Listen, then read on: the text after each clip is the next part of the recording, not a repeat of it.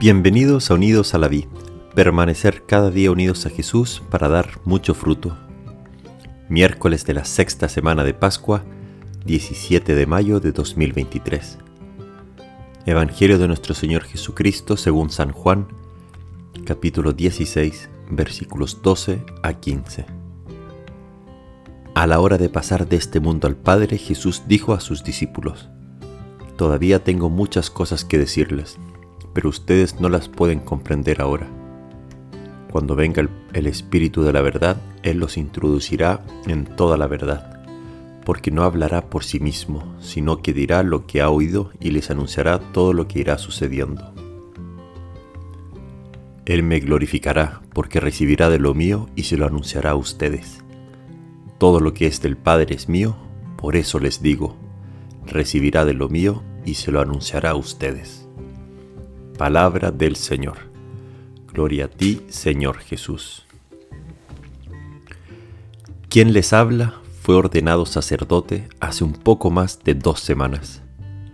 Y de la ordenación sacerdotal yo me esperaba varias cosas, como por ejemplo de que iba a poder celebrar misa después de la ordenación, de que iba a poder escuchar confesiones, de que en la misa de ordenación iba a estar nervioso, de que esa misa de ordenación me iba a quedar en la memoria y en el corazón para siempre, etc.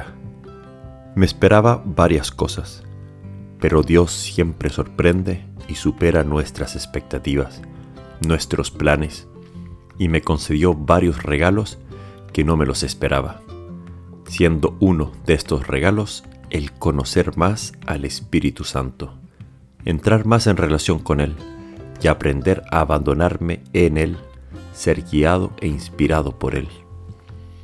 El rito de la ordenación sacerdotal está lleno de referencias al Espíritu Santo. En las oraciones, invocaciones, lecturas, incluso en los cantos que se, que se seleccionaron para la misa. Es que es el Espíritu Santo quien hace presente a Jesús. Es el Espíritu Santo quien realiza los cambios en el alma Así fue a través del Espíritu Santo que colocó ese sello indeleble de la ordenación sacerdotal en mi alma como sacerdote. Desde esa misa de ordenación, como que ha cambiado mi relación con el Espíritu Santo.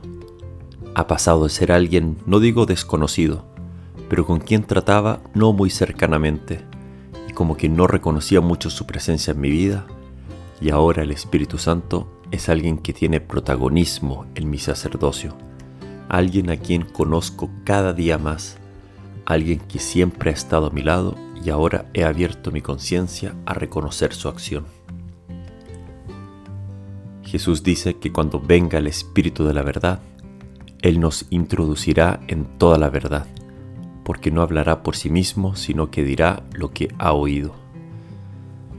Pidámosle a este, al Espíritu Santo en esta preparación a su venida, la próxima semana domingo, que el Espíritu Santo de verdad nos haga tierra dócil para acoger la palabra de Dios, nos dé un corazón generoso para amar esa voluntad y para amar a todos los hombres en Jesús. Y además el Espíritu Santo le pedimos que ilumine nuestras mentes, que Él nos haga pensar lo que Jesús piensa, que nos haga mirar como Jesús veía, que nos haga hablar las palabras de Dios. Así como el Espíritu Santo tuvo protagonismo en esa misa de ordenación sacerdotal, el Espíritu Santo también quiere tener protagonismo en tu alma. En la ordenación hay una oración la más importante, la consagratoria de los nuevos candidatos al sacerdocio, que dice, renueva en ellos el espíritu de santidad. Nos dice renueva porque lo hemos recibido en el bautismo y le pedimos eso a Jesús en esta oración.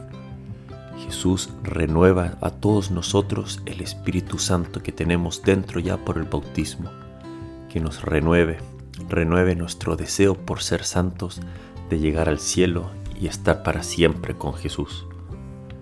Jesús, Sagrado Corazón tuyo, en ti confío. Que Dios te bendiga.